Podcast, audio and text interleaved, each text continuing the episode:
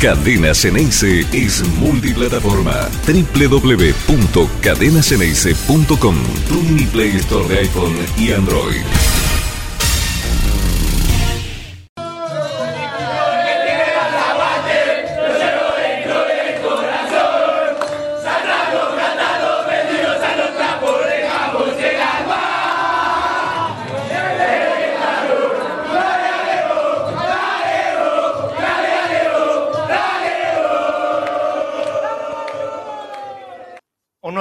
Una nueva consagración. ¿Cómo andan todos? Muy buen mediodía. Empezamos este miércoles con la alegría de lo que pasó en la tarde de ayer. Se me escucha con eco, ¿no? Otra vez estoy con el eco, eco, eco, eco. A ver, me lo bajo. No, ahí puse más. Eco, eco. Ustedes díganme cuando lo corrijo.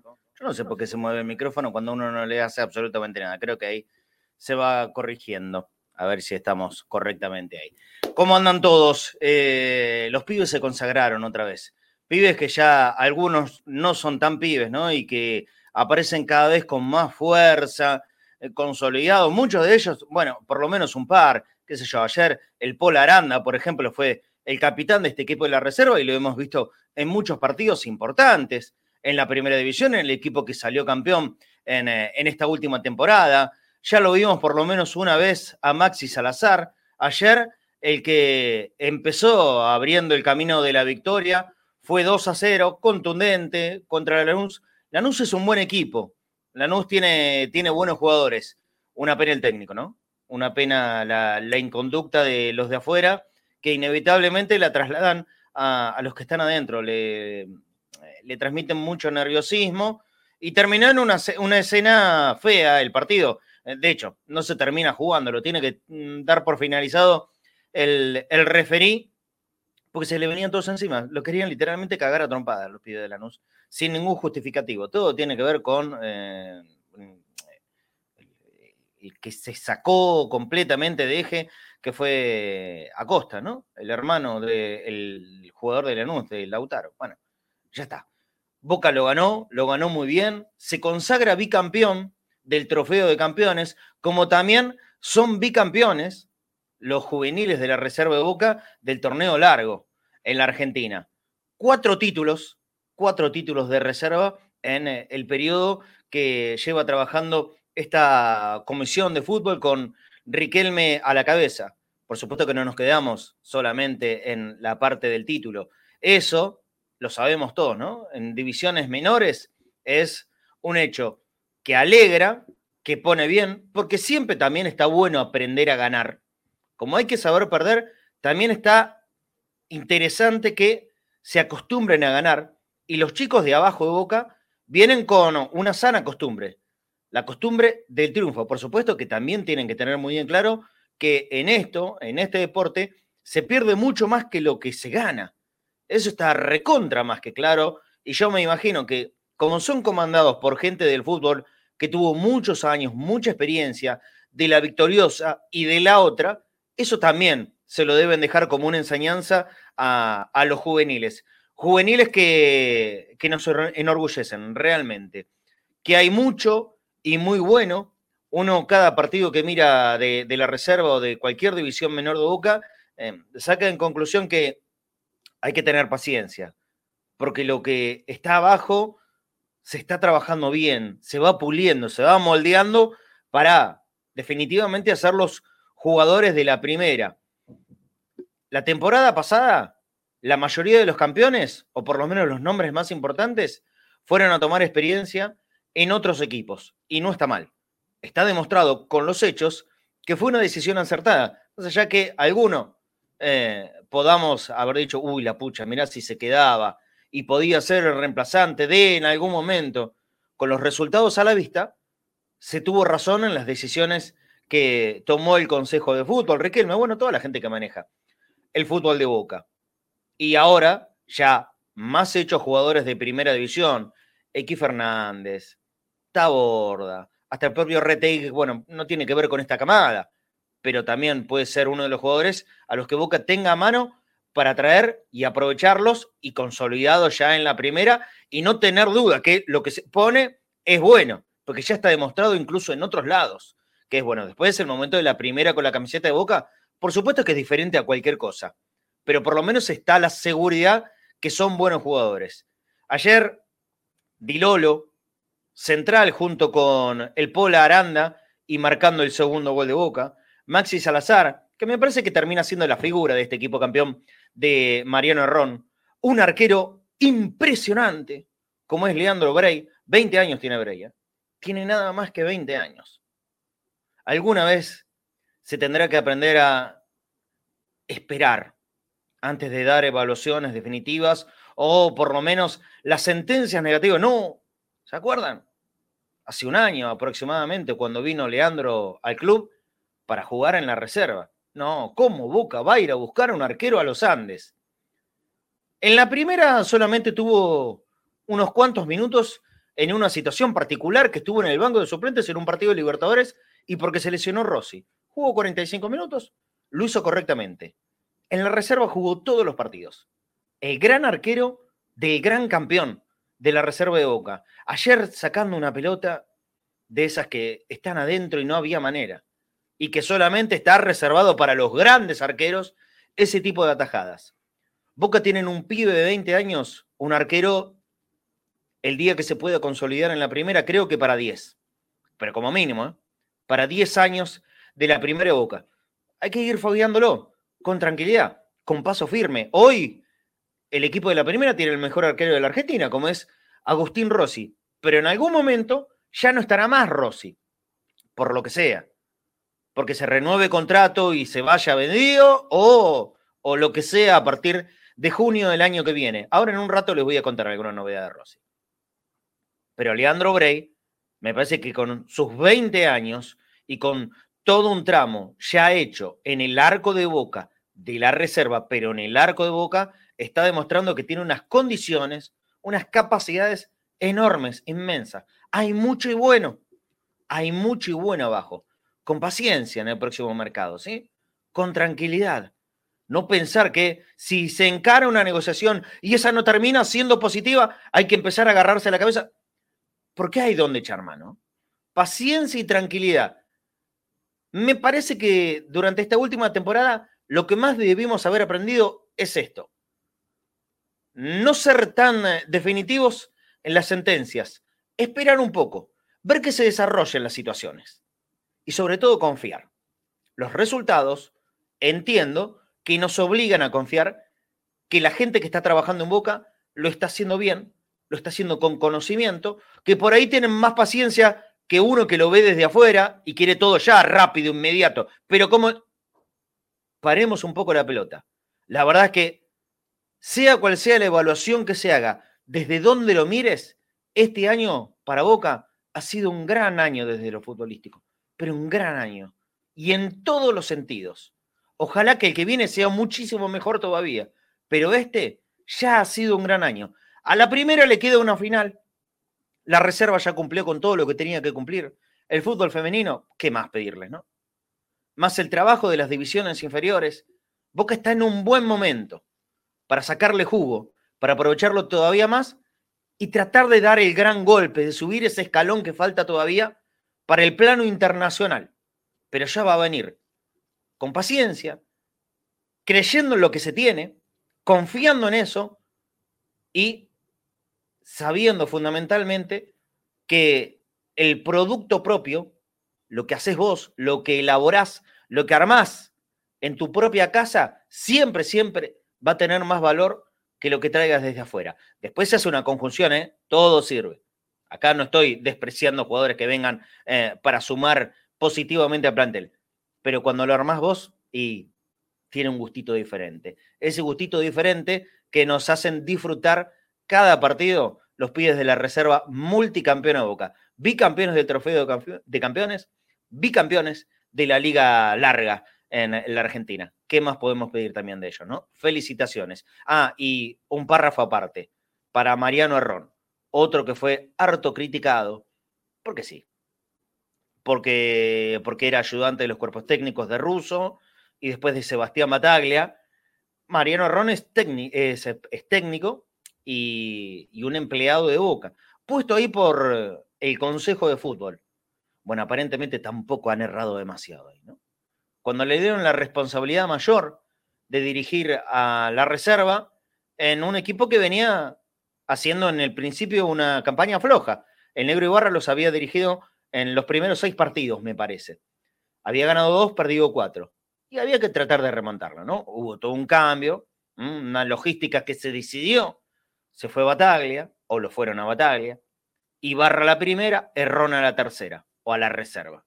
Errón lo sacó campeón casi invicto. Perdió dos partidos, dos seguiditos nomás. Después, todo derechito, derechito. También las felicitaciones le corresponden al técnico campeón de la reserva, Mariano Errón, que claramente hizo un gran trabajo y para los pibes, en el festejo se notó, ha sido una persona muy importante, que ha afianzado lazos y le han creído en el trabajo, ¿eh? porque esto es fundamental. Los jugadores, los jugadores son inteligentes y también son bichos. Y saben muy bien cuando alguien que trabaja junto a ellos tiene capacidad, sabe y se las puede transmitir. Claramente, Mariano Error, Errón ha, ha cumplido todos estos requisitos. Los pibes lo quieren mucho. Festejaron a la par con él el campeonato. Así que para toda la gente del fútbol de Boca, de la reserva que salió campeón ayer, felicitaciones y gracias, ¿eh? porque nosotros como hinchas también tenemos que agradecer cuando, cuando viene de la buena del lado del club y del fútbol fundamentalmente. Saludos a mis compañeros, 13-15, tenemos mucho material, ¿eh? Tenemos mucho material en el día de hoy. Eh, voy saludando primero a el Flaco Fornés. ¿Cómo anda, Flaco? Muy buen mediodía. Marce, Pablo, gente, ¿cómo están? Y bueno, bueno, felicitaciones a la reserva, felicitaciones a, a todos, ¿no? Porque acá hay un trabajo que se está haciendo y es coherente, se nota por los títulos, y, aparte de la formación, de formar estos grandes jugadores, se están formando jugadores para Boca y con hambre. Porque estos chicos vienen de salir campeones hace poco. Y, tienen hambre. Y aparte manejaron un partido difícil, porque Lanús, la verdad, dominó gran parte del partido. Y Boca siempre estuvo tranquilo. Siempre, a ver, no sé, yo veía por la televisión que, que Lanús muchas veces los desbordó. Y nunca vi a los chicos tirar la pelota para arriba, ni desesperarse, ni nada. O sea, siempre fueron conscientes de que, de que el partido lo tenían a mano y hicieron los goles cuando lo tenían que hacer en los momentos justos para derrumbar justo a este Lanús que lo estaba arrollando, ¿no? Sí, sí, sí. En, el, primer tiempo, eh, sobre el final del primer tiempo, Lanús se, venía, se venía, Lanús se venía. Sí, se venían, se venían. Y ahí apareció Bray. Qué arquero. ¿eh? Sí, sí, no, impresionante. Lo de Bray tapó dos pelotas, impresionante, impresionante, con el cambio de mano y, terrible. Por eso te digo, acá hay un, trabajo de formación de no solo de jugadores para Boca, sino se le está poniendo la semilla a los chicos de ganador, de jugador ganador. Sí. De jugador de Boca y ganador, aparte de esto. Así que bueno, felicitaciones, la verdad que un trabajo espectacular. Muy bien. Pablo, ¿cómo andás? Buen mediodía. Está en mute está mute o sin micrófono o sin conectar, una de esas cosas que suelen suceder. Ahí estamos. ¿Cómo andas, Pablo? ¿Cómo anda, gente? O con el micrófono muy lejos, ¿eh? La realidad es que, sí, justo estaba pidiendo un combo y bueno. Eh, eh, la realidad es que eh, está buenísimo, sobre todo esto que decía el flaco, ¿no? De que aún habiendo ganado el torneo anterior, Boca fue en busca del bicampeonato en reserva, ¿no? Eh, y ese hambre de gloria y de ir por más eh, siempre es muy bueno. A mí lo que me da un poquito de bronca, pero uno ya se está acostumbrando, es que em, no se destacan estas cosas en los medios. En los medios vos buscás ahora en Google y es escándalo en la final con Lanús. Eh, se hace foco en, la pelotudez, no en el logro deportivo, ¿sí? Eh, y, si no, y si no hubiera habido escándalo, a lo mejor ni siquiera se cubría ese, esta final y daba lo mismo. Si era campeón Boca, no, importa, no, se, menosprecia los logros. O sea, Boca es un club que. ¿Eso pasó en los medios? Perdón, Pablo, eh, porque no me enteré, de verdad que no me enteré. ¿Eso pasó en los medios? Pone Boca Lanús, pone Boca Reserva. Ahora mismo. Boca de reserva. Las primeras cosas dicen Boca tetracampeón de reserva con final de, con escándalo. Escándalo en la reserva. Jugadores de Lanús agredieron al árbitro. al árbitro de la final contra Boca. O sea, en el título, este no ni siquiera dice que Boca fue campeón. Boca campeón del trofeo de, campeón de reserva y escándalo. La vergonzosa agresión del jugador de Lanús. O sea, el foco fue el escándalo. Si no, no pasaba, pasaba desapercibido.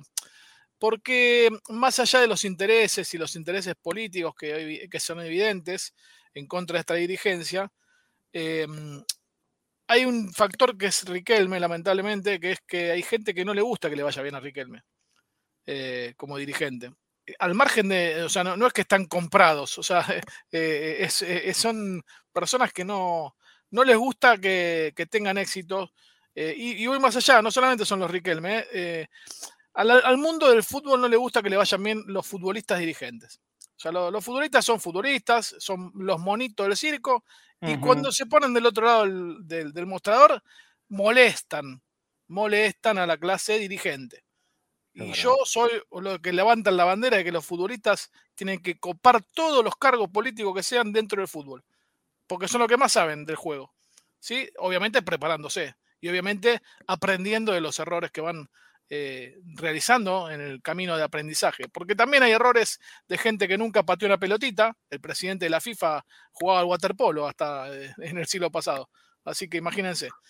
Eh, por eso les digo que, es un tema que va más allá de, lo político y más allá de los intereses económicos que puedan tener algunos medios en contra de esta dirigencia. El problema va más allá y es un tema de casta. ¿No? El futbolista es monito dentro de la cancha, no puede estar sentado atrás en un escritorio tomando decisiones e involucrándose en el negocio. Y voy más allá de Boca, ¿eh? disculpen que me, me, fui del tema. No, no, pero está bien, está bien, me, parece que ha lugar esta, esta, acotación. Yo también lo pienso, ¿eh? yo también lo pienso. Y también sería bueno que los exfutbolistas se, se animen a dar el paso, como lo hizo Riquelme, como lo hizo Verón, eh, en algún momento, como le haya ido, pero Pasarela también, Babington. Eh, esos los dirigentes, ¿ah? eh, los dirigentes de raza te ponen esos dos ejemplos, Pasarela y Babington, como lo malo que te pueden causar los exfutbolistas. Bueno, eh, pero tranquilamente se puede poner el ejemplo contrario desde el lugar de Verón. Verón hizo una cancha para Estudiante de La Plata. Sí, sí, Hizo una cancha nueva. Le hizo una cancha con todo lo que significa armar un estadio hoy en la Argentina. No es broma. Verón le hizo una cancha estudiante. Después nos puede caer más o menos simpático Verón. Pero vamos al hecho concreto. Verón le hizo una cancha a Estudiantes de La Plata. Ni más ni menos. Y una cancha eh, de, un nivel de, modernidad que hay pocas en la Argentina. ¿eh? Hay muy pocas. Y lo digo eh, con conocimiento ir a la cancha de estudiantes, por lo menos en cuanto a la comodidad para trabajar, es un lujo y también para ver, porque me parece que se ve bien, ve bien de todos lados en la, cancha de estudiantes de La Plata. Y esa es la grandísima responsabilidad, fue justamente de Verón. Hoy el trabajo de Riquelme en Boca, más allá de las formas, que hay mucha gente que todavía sigue no gustándole, a mí me parece que es lo de menos, a mí me parece que es lo de menos. Uno tiene que sacar eh, las evaluaciones desde los resultados y siempre esperar hasta el final. En toda cuestión, esperar hasta el final por lo menos de cada temporada, e ir mirando. Bueno, Boca ya está llegando al final de la temporada, más allá que le falte un partido. Esta final del próximo domingo. Esto ha sido harto positivo. Para mí, ¿eh? Para mí ha sido harto positivo. Y creo que es muy difícil de, pelearle a las decisiones en las que algún momento se las ha criticado. Y yo creo que también, porque desde nuestro lugar, Pablo Flaco, hay impaciencia, ¿eh? Esa impaciencia que se transmite desde la gente, nosotros por ahí la, multiplicamos. Del otro lado, digamos, de, de, la parte Riquelme y asociados, te ponen un frontón a la histeria. Chocás contra la pared. Y después te hacen esperar. Bueno, espérate al final. El final, por ahora, viene teniendo una figurita repetida. Si nos vamos, ¿se acuerdan al último 12 del 12 en la cancha de Boca? Que fue con festejos de la primera de la reserva y del femenino. El último, ¿eh? El del año pasado, ¿se lo acuerdan? Con fuegos artificiales, el, día del partido contra Central Córdoba. Campeón la primera, eh, en esa oportunidad había sido de la Copa Argentina, campeón la reserva, que había ganado trofeo de campeones más la liga larga y campeón en el fútbol femenino. Este año tranquilamente se puede repetir esa misma foto, porque ha pasado exactamente lo mismo. Fútbol femenino campeón, sumándole el plus de haber llegado ni más ni menos que a la final de la Copa Libertadores, un hecho histórico, la reserva bicampeona, campeón del campeonato largo, más del trofeo de campeones, es bicampeón en ambas. Y, con lo importante de hacer un combo histórico. Ayer lo escuchaba en la, transmisión del partido por parte de la gente de la televisión. hacía 40 años que en la Argentina no salía campeón al unísono la primera y la reserva. 40 años. El último había sido Estudiantes de La Plata en el año 82, aquel eh, equipo dirigido por eh, Carlos Salvador Vilardo. 40 años. Hoy Boca, después de 40 años, del 82 al 2022, repite ese logro. Está bueno, es como para, remarcar y me parece que es importante. Primera y reserva. Reserva y primera campeones. Está buenísimo. Es para que es presente y futuro, ¿no? O sea, primera reserva es presente y futuro. Exacto, exactamente, exactamente. A ver si ya tengo amigos para, para saludar. Está Seba Rosa. Con Seba vamos a analizar eh, bastante del fútbol de Boca de todo el año. Y él nos los va a explicar en un ratito. Pero bancame, Seba. Te saludo, ¿cómo andas? Bienvenido, Seba. ¿Cómo andan? ¿Cómo andan? Muy bien. Eh, tenemos, tenemos un amigo invitado para hablar de estas cuestiones que ayer... Eh, hablamos largo y tendido en, el programa. Hoy por lo menos haremos una referencia. Yo creo que después de escuchar al presidente de patronato, cualquier cosa que digamos desde acá es medio al pedo. Perdón el término, medio al pedo, porque ya el presidente de patronato se resignó, agachó la cabeza, bueno, listo. Es mejor que no vayamos a Abu Dhabi. Yo no sé si le contaron la plata que podía ganar. Lo saludo al amigo Rashid Ali García. Hola Rashid, ¿cómo estás? Muy buen mediodía, bienvenido. ¿Qué tal, muchachos? Buen, buen, buen mediodía para ustedes. Muchas gracias por la invitación. Un, placer conversar con ustedes. Bueno, para quienes no lo conozcan, Rashid es em, periodista argentino que vive en los Emiratos Árabes, ¿no es cierto? ¿Estoy en lo correcto con esto? Exactamente, hasta es correcto, sí.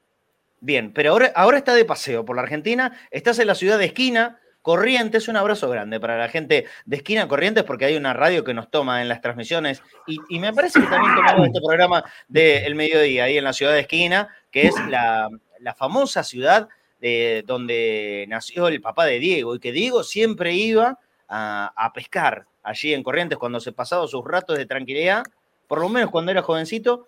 Diego se iba siempre, cada vez que tenía un ratito, se iba para esquina Corrientes a, tratar de sacarse eh, un, poco tanta presión de encima y pasar un rato con, tranquilidad. Rashid estuvo muy cercano a Diego cuando estuvo trabajando allí en, los Emiratos Árabes, pero también hiciste mención en un hilo de tweet en, el día de ayer sobre esta cuestión que involucran supuestamente a la Supercopa Argentina. Eh, y yo quiero que vos nos cuentes cuál es la mirada desde los Emiratos de lo que pasó con Patronato y este supuesto partido que iba a ser contra Boca. Pero ahora ni siquiera se sabe si va a ser Boca el que está ahí. Lo que tenemos seguro es que va a ser Racing. ¿Por qué? La verdad no lo entendemos. ¿Vos no lo podés explicar desde ahí, Rashid? Vamos a tratar de, rebobinar, hacer un poquito. Primero, lo dijiste vos primero, quiero hacerlo yo, extender el saludo a la gente de esquina y agradecer más que nada por la gentileza que tienen siempre de, albergarme por estos lados y todo el litoral argentino, que es un bastión maradoniano.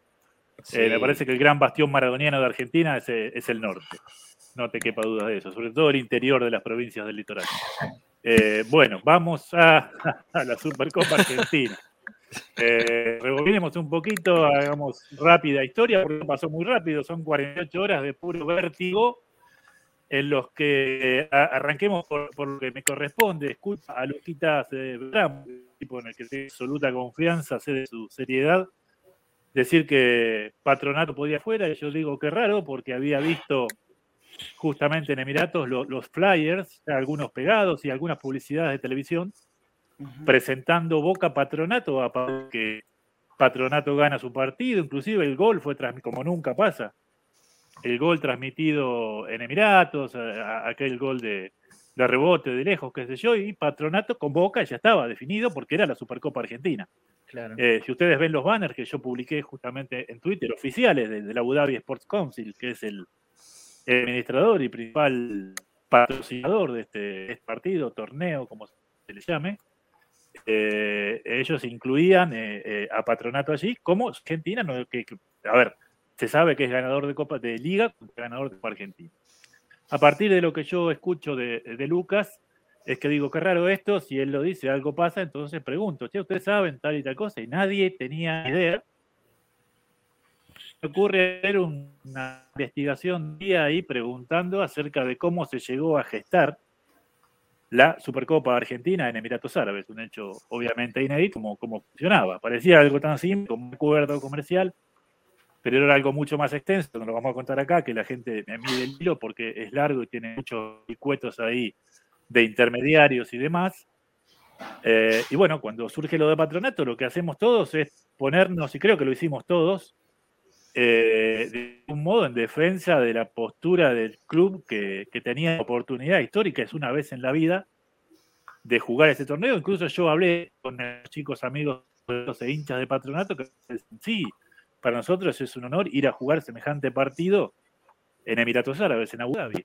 Eh, después aparecieron, después del hilo empezaron a aparecer unos medios raros ahí que decían, no, nosotros nos queremos quedar y después no, no estaban muy identificados lo que suele pasar cuando te metes en un, en lío. Eh, entonces, bueno, pregunto y pregunto y me dicen que sí, partido era ese, entonces yo digo, ahí trato, dice. Entonces eso me tomó un rato un poco más largo hasta, hasta llegar a alguien que tuvo acceso al, contrato con, números, cifras y demás. Eh, y me dice, no especifica quiénes son los campeones que juegan. Son dos campeones, pero no especifica quiénes. Eh, eso es una decisión que va a aceptar el Abu Dhabi Sports Council de acuerdo a lo que le diga Tapia, porque para el Abu Dhabi Sports Council es todo más o menos lo mismo. Tengamos en cuenta eso, pongámonos de ese lado bien. Eh, de River y después, viste, eh, otro equipo no les cambia, no les cambiaba demasiado eh, el panorama, no les cambiaba demasiado la cuenta, hasta que alguien se lo explicara y explicarle la diferencia por ahí entre Racing, Independiente, Patronal, ese equipo, para, para ponerlo más o menos, eh, más o menos en situación. Pero bueno, y surgió esto de Tapia que todavía no hay una palabra oficial. Claro, claro, ese es el tema, ¿no? No hay una palabra oficial. Pero lo que vos acabas de decir, y se nos regimos por eso, que tiene que ver con la lógica, es los, en, en los Emiratos Árabes, ahí en Abu Dhabi, están esperando un partido entre dos campeones. ¿Estamos de acuerdo? La palabra campeones es fundamental en esto. Sí. Campeones. El campeón es quien gana un torneo, copa y o liga que se consagra y que le dan ese trofeito, que se ponen ahí, tiran los papelitos. A eso se le determina campeón en la Argentina y en el mundo entero. ¿Estamos de acuerdo? Racing, díganme si ustedes lo vieron, pero yo no vi que haya habido ni vitrina, ni copa, ni papelito, ni dale campeón. ¿Por qué entra Racing en esto? Eso, esa es la gran pregunta. ¿Por qué entra Racing en esto? Marce, no dice qué año, capaz que cuenta eh, campeonato ah, no, claro. a lo mejor es el campeón del 67 contra... Ahí ya me cagaron. ¿eh? claro. No, no. Puede, ser, puede ser el primer campeón argentino del mundo, ¿no? Claro, por ahí. Estamos en la postrimería de, un, ojo, de un papelón. Es un papelón, es un papelón. Pero aparte, perdóname, primero es una alegría compartir esto con Rashid porque es una persona que sigo mucho en las redes y, es un, lujo estar intercambiando mensajitos o, o, charla con él. Así que un abrazo grande para él.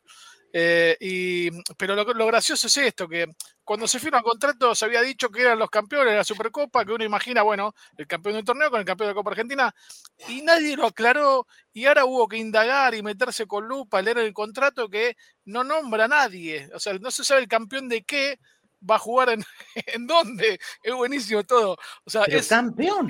Es, cómico, o sea, es que es, o sea, uno es triste, pero te genera risa, porque la realidad es esa. No, no, es cierto lo que dice Rashid, que para los, los, de Emiratos, ver un equipo u otro les da lo mismo. Y, es muy gracioso también la declaración del presidente Patronato, porque obviamente con este contrato, el que viaja está todo pago. ¿Cómo va Patronato a invertir en viajar con el plantel?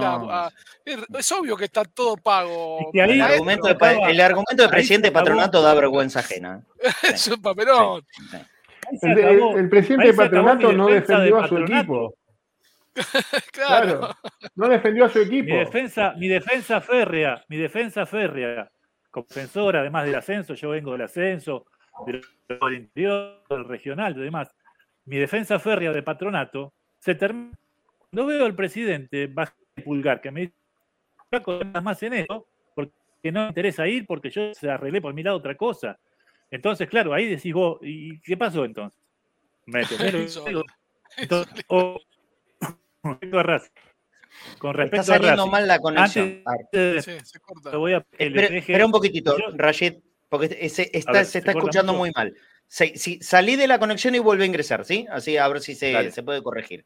Eh, bueno, para la gente que por ahí no está enterada, claro, hubo declaraciones del presidente de, de Patronato diciendo, bueno, mejor que no viajábamos porque nos salía mucha plata el viaje.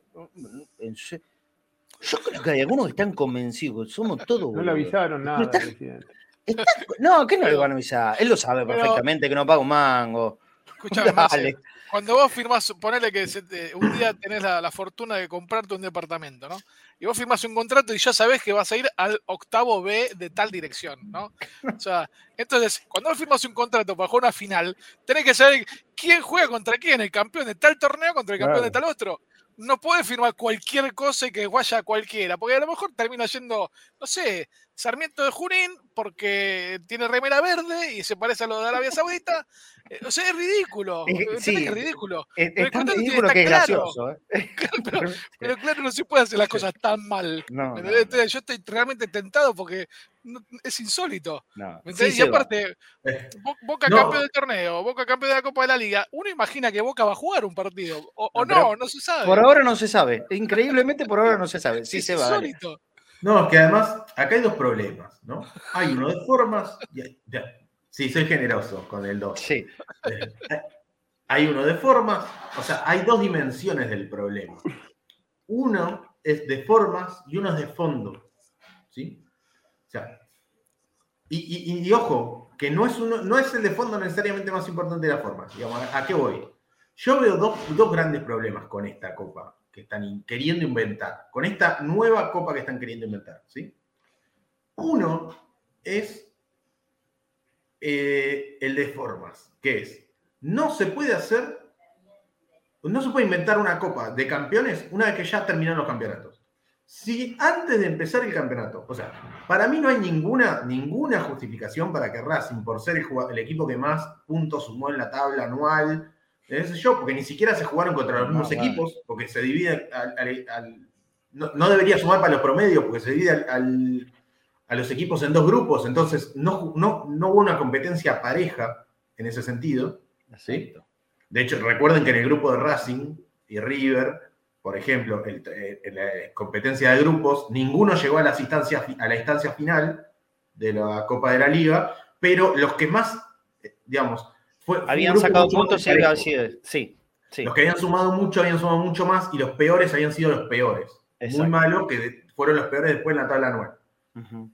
Bueno, no solo es desparejo, pero ponele que se, se diagrama eso.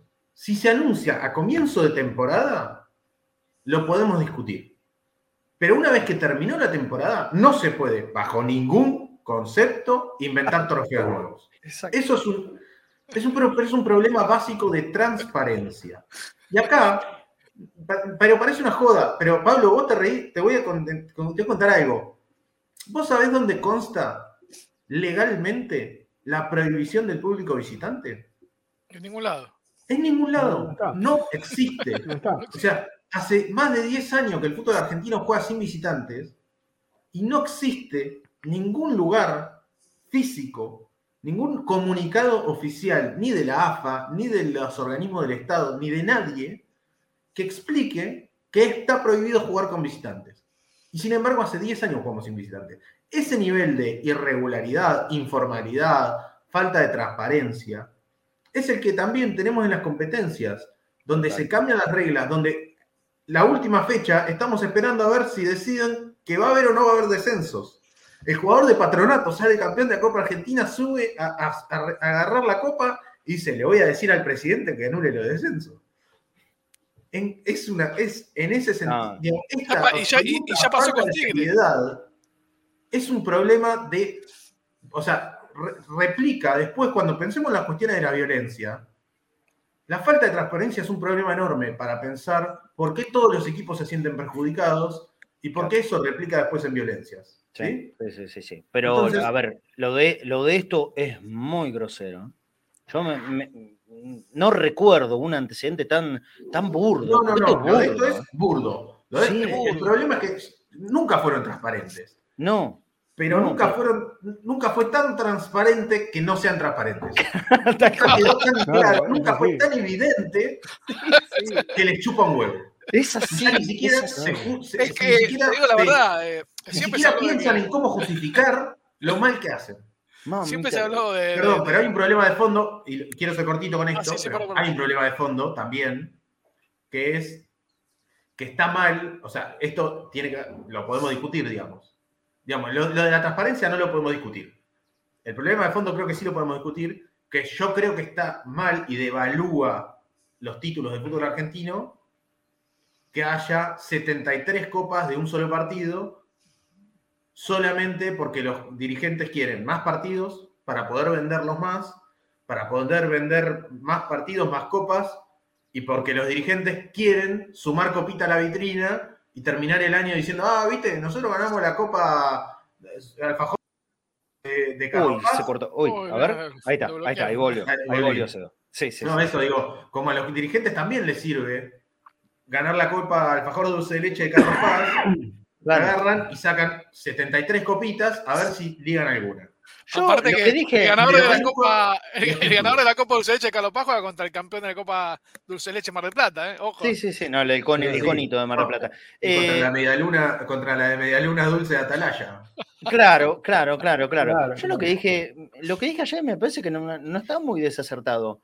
¿Para qué tanto lío, muchachos? Y el partido que les interesa es Boca River. Hagan un amistoso Boca River como fue, es en enero. Apro- No hay Mar del Plata, no hay Córdoba, no hay Mendoza, no hay Chaco. Hacé el amistoso Boca River ahí en Abu Dhabi. ¿Quieren Boca River? Ahí tenés el Boca River. Un partido amistoso, ¿para qué darle tanta vuelta? ¿Para qué hacer este papelón? ¿Para qué inventar a Racing? Lo que están haciendo no tiene antecedentes No, desde no, lo absurdo. No tiene un antecedente, yo creo que en el mundo. ¿Cómo se va a premiar a un equipo porque tenga más puntos y no salió campeón? No saliste campeón, papi. No, ¿Qué le vamos a hacer? Es la regla. aparte, cuando hacen estas cosas, porque ya pasó con Tigre, cuando era un escándalo que se iba a la B y jugaba a la Libertadores, y finalmente sucedió porque Tigre le ganó Boca en el 2019, la Supercopa, o ganó la Copa de la Liga, perdón. eh, cuando suceden estas cosas que decís, bueno, vamos a meter a Racing y Racing Boca, que- y a lo mejor termina ganando hoy Huracán, y el domingo gana Huracán, y sale campeón Huracán y no saben a, quién- a dónde meter Huracán, a jugar contra quién, ¿me entendés? No, sí, no, Porque pasa, cuando vos atás todo con alambre y decís, bueno, después vemos, se- eh, va a aparecer, va a decir, "Bueno, seguramente hoy gana Racing, la final, Racing Boca, y, y si- siempre se entromete alguien para dejar en evidencia que está todo mal hecho, ¿me entendés? Sí, sí, Porque sí, cuando fue lo de Tigre, fue eso, dejaron en evidencia que estaba todo mal hecho. Sí, le, aviso ese, ese lo, a. ese lo vamos viendo, ese lo vamos viendo de, Claro. de- de Le, la le aviso a Eh, Jekyll Hyde. Le aviso a Jekyll Hyde que el propio presidente de Patronato ya admitió que no van a Abu Dhabi. O sea que muy al pedo no estamos hablando, Jekyll. ¿Sí? El propio presidente de Patronato, que se arrodilló ante los mandatos de vaya uno a saber quién, ¿m? y admitió que ellos no van a Patronato. Pero dijo, Es pero Perdón, mejor, ¿sabés, mejor, Marce? ¿Sabés por no qué queda- también? No queda más cerca. No, pero ¿sabés qué pasa, Marce? Volvemos a la cuestión. Eh, ¿Sería lo lógico que para debatir todo esto esperáramos las resoluciones oficiales de AFA? ¿Sí? Sí. Es cierto que estamos discutiendo sobre rumores, pero volvemos al problema. Como no existen resoluciones oficiales de AFA y cuando existen, se las meten en cualquier lado y las cambian a gusto, porque resolvieron que iba a haber descensos y a mitad de temporada te lo sacan, Claro. o te cambian las condiciones. Como no existen las resoluciones oficiales, no podemos discutir resoluciones oficiales porque AFA no comunica. Claro. Y eso es parte del problema. A ver que ahí volvió Rashid, a ver si puede Me tener tengo una, que una- despedir, una buena. médico. Ah, dale, dale, Pablo. Sí, sí, vos Dale. te tenías que ir Dale. rápido. Te mando un abrazo, abrazo. grande. Un abrazo grande, Rashid. Perdón que me tengo que rajar. Un abrazo. Chao. Pablo. Chao, Pablo. Bueno, a ver, A ver, a ver, ahora mejor. Solamente eso. por lo menos te escuchamos bien, sí, sin corte. Eh, Bueno, eh, completamos ver, lo- lo que se estaba, lo que estaba comentando. Sí, Los escuché, los escuché recién, no hay nada oficial. Y tengo algo que eh, casi te voy a dejar como título, como ya ahora se, se acortó el tiempo, te lo voy a dejar como título. Primero que dale. mi defensa férrea de patronato terminó evidentemente cuando el presidente me baja el pulgar y me dice, flaco, no te metas más porque yo ya arreglé por mi lado otra cosa. Eh, y encima diciendo que era mucho costo, una locura lo que dijo. Pero eso ya lo Ah, hablaron. Yo ahora, se escucha bien, ¿no? Sí, sí, perfecto. Porque esto es importante. Eh, a esta hora del 2 de noviembre, yo no descartaría, yo sé que ustedes tienen como hecho y seguro a Racing en Emiratos. Eso, es- a Yo ver, te es digo lo que están diciendo en estas horas. Sí. Sí. Sin nada, sin nada oficial desde acá, Nada. desde allá. Eh, Una cosa es la información que se maneja acá, y yo te traigo un dato de allá que no descartaría a esta hora un superclásico. Y oficial. Lógico. ¿Y de dónde saco un superclásico oficial? En que se debe una supercopa o dos, no sé cuántas son, pero es muy, a ver, no es muy posible. Hay una idea desde Abu Dhabi de proponer jugar un superclásico. Hay un antecedente que es del año 2013. En el año 2013 se organizó en Emiratos algo así que era como una supercopa soviética. Mirá lo que son las, las paradojas del destino, que era entre el Shakhtar Donetsk de Ucrania y el Zenit de San Petersburgo de Rusia. Rusia y. Ucrania. Eh, bueno, se acordó todo eso muy parecido y con la misma gente que se hizo este acuerdo, se jugó el partido y, a- y al otro día desde ambas federaciones no lo reconocieron como oficial. Allá en Emiratos se hizo el festejo, dieron la vuelta olímpica, la cancha se llenó de, de- de rusos y ucranianos, pero después no lo reconocieron como oficial. Eh, a esta Eh, hora yo no descartaría esa posibilidad, no hay nada oficial, es solamente un rumor y una intuición que, que yo tengo eso como para dejarles un título. No, está, y está bien, es importante. Eh, a ver, Rashid, esto es lo que se habló en un principio. Cuando, cuando surgió acá que iba a haber un partido en Abu Dhabi, lo primero que se dijo es el Boca River, la Supercopa 2020, esa que se debía por Boca haber sido campeón de la liga, más campeón, creo que de la Copa Argentina, yo ya ni me acuerdo.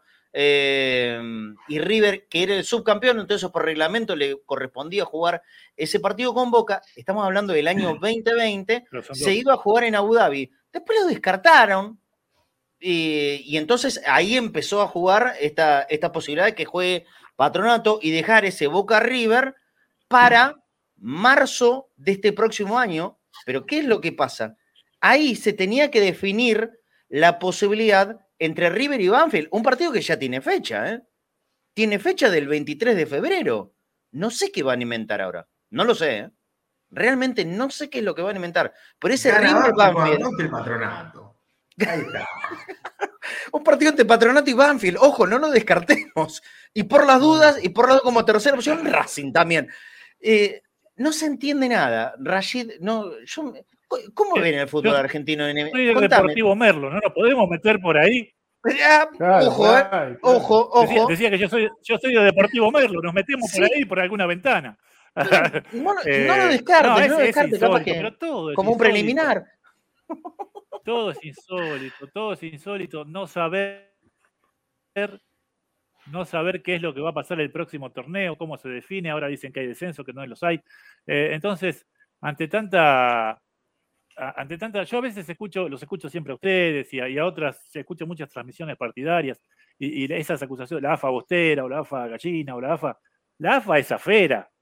Juegan, Sí. juegan para ellos, hace mucho que juegan para ellos, jugaron siempre para ellos y es muy triste que haya que a veces reclamarle a los dirigentes de tu club, me, me pasa a mí con, con Deportivo Merlo, haya que reclamarle más presencia porque si no tenés más, el ascenso es un despelote, A- eh, eh, haya que tener más presencia porque si no te pueden voltear. Entonces eso eh, no debería ser así. Y usted tiene experiencia, ha pasado cuando alguna vez Heller quiso pararse de mano y se complicó, Heller un dirigente extraordinario, y, Sí, y se complicó porque con AFA tenés que ir, tenés que ir de la mano. No nos crucemos de vereda y hablemos de, de sus rivales porque ni hablemos donde terminó. No, no, No. Te, no te podés enfrentar, no, no podés.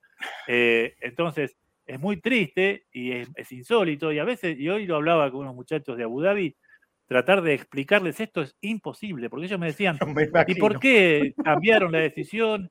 ¿Y por qué es Boca River? ¿Y podría- por qué podría ser Boca River? No, porque resulta que hay un partido. eh, entonces, qué sé yo, vamos a terminar jugando a- alguna copa suspendida del año 65. Bueno, mira, no lo descartes en absoluto. Yo te digo, decirle a los muchachos de, de los Emiratos Árabes que técnicamente ese Boca River de la Supercopa 2020 se, tendré- se tendría que jugar previamente un River Banfield. Creo que es así. Ah, encima eso, es eso sí que no lo sabía. Sí, que- bueno, yo daba por hecho eh, que eran.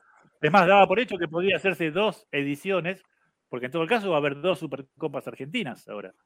La que deberí- Sí. deberían jugar Boca River y la que tienen que jugar Boca y Patronato.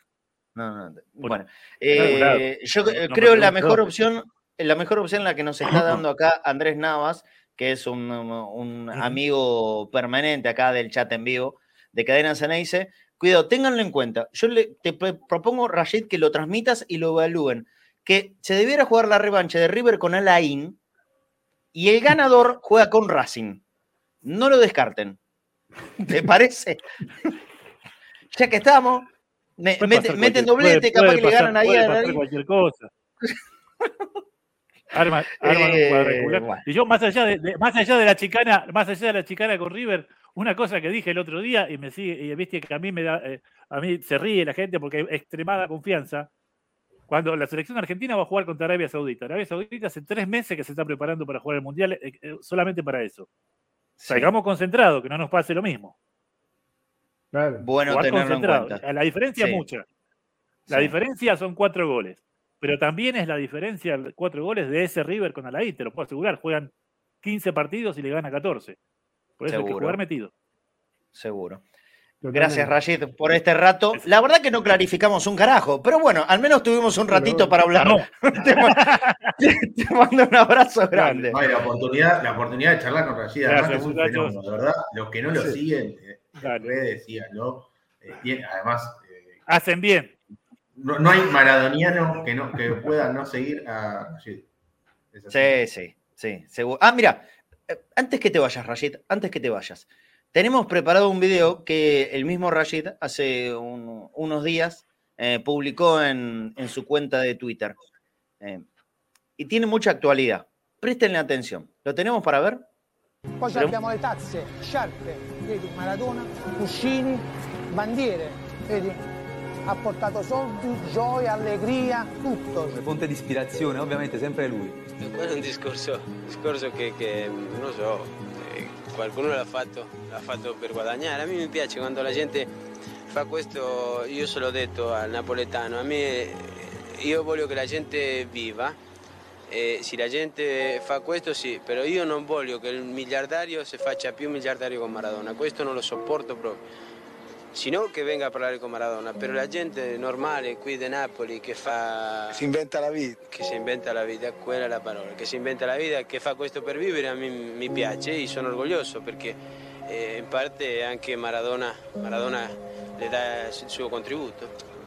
Bueno, eh, tiene mucho de actualidad, ¿no? Mucho, mucho, mucho de actualidad. Yo lo único que pido es que mm, el, el Diego es de todos. No sé, Sí. no sé por qué yo no lo pude ver. ¿Cuál era? El, el video de Maradona hablando sobre la gente que em, a- aprovecha su, su imagen, que si lo hace gente del pueblo, él está de acuerdo, le gusta, lo comparte y quiere que se, que se haga más todavía, pero sin embargo, si lo hace un multimillonario, bueno, ahí es otra cuestión. Ahora, pero mm, cuando, cuando hay cosas que tienen que ver con el sentimiento popular, me parece que un- una gigantografía, una figura, eso es acercar el recuerdo de Maradona para todos los días, para todos. ¿eh? Yo tengo la suerte que lo tengo acá a la vuelta de mi casa. A la vuelta de mi casa está la gigantografía, la más grande del mundo, supuestamente, de Diego Maradona, la que se inauguró el domingo pasado. Está acá exactamente a la vuelta de mi casa. Y la verdad que está buenísimo, que yo cada vez que salgo, paso por el coche por ahí, veo la imagen de Diego, me lo hace recordar todos los días. Yo no veo cuál es el negocio ahí, ¿eh? Yo no lo veo cuál es el negocio. Pero bueno, hay, hay ciertas cosas que gente muy cercana a Diego, que tuvo muy cercano a Diego, siempre se trata de sacar el billetín, ¿no? Qué sé yo. Por ahí había otros lugares. Es un tema, es un tema, es un tema muy complejo, muy largo para un programa entero, tal vez. Sí. sí. Eh, pero sí que, a ver, lo decía él, el Diego de la gente. Él se sentía de la gente, siempre quiso ser de la gente. Y alejarlo poniendo trabas a un mural, que es una locura, a, un poco de pintura en una pared, a distanciarlo así, me parece que no es, no es lo que él hubiera querido, pero bueno, eh, hay decisiones, hay derechos, lo dije el otro día. Te asiste un derecho legal, contra la, la ley no se puede ir, ahora hay que ver si lo merecen. Yo lo haría de otra manera, por ahí más silencioso y qué sé yo, y no saliendo en los medios a decir che, mirá, pintaron un mural Es en, muy antipático en- lo no que sé, pasó. aquí en, en- en- en Corrientes y como pintaron un mural en Corrientes, nos deberían eh, dar dinero a nosotros. Sí, sí. No, aparte, repito, ¿eh? la verdad, es, es una gigantografía, un mural sobre el costado de un Es edificio. un mural. Quien diga que eso es, quien diga que eso es un edificio comercial, eh, miente. Eso es un edificio de vivienda. Hay, no, hay ni- no hay ningún negocio mural, ahí. Te cuento algo. Hay, Sí. hay algo. Hay algo que viene de antes. Si ustedes recuerdan el último, el cumpleaños 60 de Diego en la cancha de gimnasia, Sí, sí. cuando él sale, sale en un muy mal estado de salud, lo llevan ahí Sí. Tinelli, Tapia. Después me preguntan por qué no los quiero, ¿no? Eh, Tinelli, Tapia, Pellegrini y demás. ¿Qué tenía puesto Diego en la cabeza? ¿Un gorro de IPF? Un acuerdo, un acuerdo con IPF que no llegó a concretarse, quedó algo pendiente ahí y por ahí ahora se saldaron deudas. Mamá. Bueno, gracias Rashid. Un abrazo grande. Chau, chau. Ahí está, ahí se, cortaba la conexión otra vez. Ne- No tenemos tiempo para casi nada, pero sí tenemos el informe de Seba Rosa. Son las 2 menos 5 de la tarde. Es increíble cómo huele el programa. A las 3 de la tarde, en vivo, hay fútbol femenino en Cadena Ceneice. ¿eh? O sea, terminamos nosotros y al ratito hay transmisión del fútbol femenino en, en Cadena Ceneice. Boca contra, aquí, aquí lo tengo, contra las Pumas. Boca contra las Pumas. Creo que este es un equipo de Santiago del Estero. Ahora le- les pido que me confirmen la Copa Federal. Gracias. Una, barbaridad. Si está Matu ahí en el control, feliz cumpleaños, Matu, querido. Matu Dos Santos Tomé está, está cumpliendo años. Así que Matu, crack de todos los cracks. Fenómeno. Tremendo, fenómeno. Hoy es el cumpleaños, así que te mandamos el abrazo más grande de todos. ¿eh? Donde estamos, te mandamos un abrazote, Matu. Eh, y que la pases realmente muy, muy lindo. Ahí está, Matu.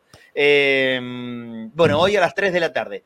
Vamos a meterle pata, vamos a ir con el informe. Quiero recordarles, ¿no? Que como siempre, nos pueden dar una manito, que lo necesitamos en eh, nuestro mercado pago para poder, entre otras cosas, llevarte un gorrito de cadena Ceneice, también un par de hojotas de bagunza, más la remera de cadena Ceneice. No esta que tengo puesto que es una chompa, sino la, la remera, que no la tengo a mano acá, pero ya, ya la conocen. Esas cosas las vamos a estar sorteando este sábado si encontramos un lugar en San Luis tan concreto como esto. Este sábado, si encontramos un lugar en San Luis, vamos a estar entre bosteros haciendo programa desde San Luis. Si no encontramos un lugar en San Luis, no sé dónde lo haremos. Pero de alguna forma lo, lo vamos a hacer al programa, ¿sí? Eh, si no, lo haremos viernes a la noche. Vamos a ver cómo, cómo resolvemos. Todavía estamos literalmente en pelotas. En San Luis no hay lugar. No hay lugar. Es una pena que la gente que organiza esta clase de partidos no tenga en cuenta la plaza a dónde se juega. El estadio está hermoso, pero no hay lugar. No hay capacidad hotelera ni la más mínima. No hay departamento, no hay nada en San Luis. No hay nada. Nada, pero nada, nada. No hay nada. No tenemos a dónde ir todavía. Si encontramos algo, haremos el entrebostero sábado de la noche desde San Luis. Y si no, no sé. Capaz que lo adelantamos para el día viernes, pero veremos. Mm, Nos pueden ayudar en boca.cadena.ceneice, alias de Mercado Pago. Boca.cadena.ceneice y si no, en este código QR que está en pantalla en este momento, que es a través de PayPal. Sea donde sea, eh, nos pueden dar una, una manito grande que ustedes saben que lo necesitamos de verdad. Ahora sí, directo, vamos, casi las 2 de la tarde, con el informe de Seba. Contale a la gente, Seba, qué, qué es lo que tenés preparado, porque hoy no hay un partido inmediato en, en que analizar, sino algo mucho más genérico del Boca Global del año 2022. Dale, adelante.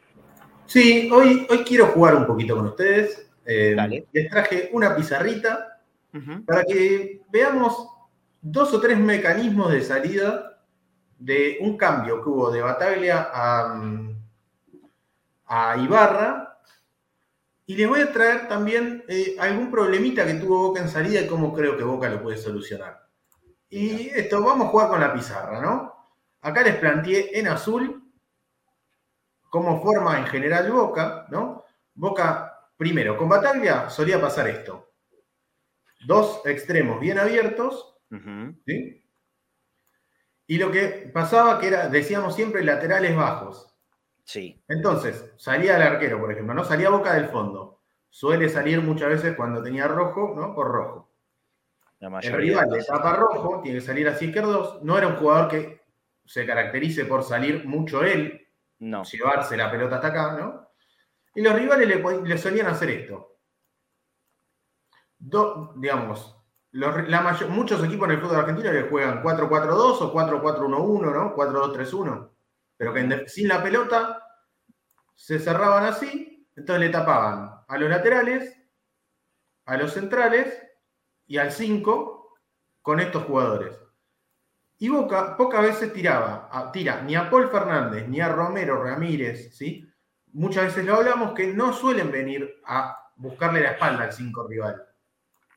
No es que se vienen acá, los dos. Se, su- suelen jugar más o menos por esta zona. Entonces con Bataglia lo que veíamos muchas veces era que en esta, en este, en esta salida de Boca terminaba pasando esto y Boca no terminaba nunca de ocupar este lugar. De hecho, a veces Romero se venía a jugar acá y el rival terminaba haciendo esto. Y Boca, ¿te acordás que lo vimos muchas veces haciendo este movimiento? Pim, pim, pim. Y haciendo esta U y volviendo a la. U. Sí, Porque no tenía pase por adentro. es Y veíamos esta imagen. Me acuerdo del partido contra Rosario Central de local. eh, ¿no? Partido donde veíamos esto. Boca tocando así en una U. Sin jugadores por adentro. Rodeando, sí. Una de las cosas que, sumó Ibarra es que, bueno, por ejemplo, sube un poco más al víncula. ¿sí? Bueno, eh, eh, lo que buscaba con esto, perdón, lo que buscaba con esto muchas veces Bataglia, lo que, lo que sí le salió bien, las primeras veces sobre todo, que puso a los laterales bajos, era, si el, si el equipo rival te sale a presionar, vos tenés pase directo para que el, el punta encare mano a mano, ¿no? Este era uno de los objetivos, ¿no? Que si, si Fabra, digamos, si un punta saltaba sobre Fabra, Fabra ya lo tenía a Villa moviéndose y o tiraba largo y Villa le ganaba el mano a mano al lateral derecho rival, o tocaba corto con Villa, pero Villa ya recibía y estaba mano a mano. Sí, Como que el objetivo de poner los dos laterales muy abajo y que no pasen al ataque en, en salida con la pelota era atraer acá y poder poner a Villa o al otro. En el duelo mano a mano, Mano claro. a mano. sí. Salvio era muchas veces, ¿no? Eh, esto, eh, como que los rivales le fueron tomando la mano y dejaron de saltar sobre Fabra, y el problema era este. Este jugador se paraba acá y te tapaba a Villa, o sea, esto, esto es lo que le empezó a pasar al, al Boca de Bataglia.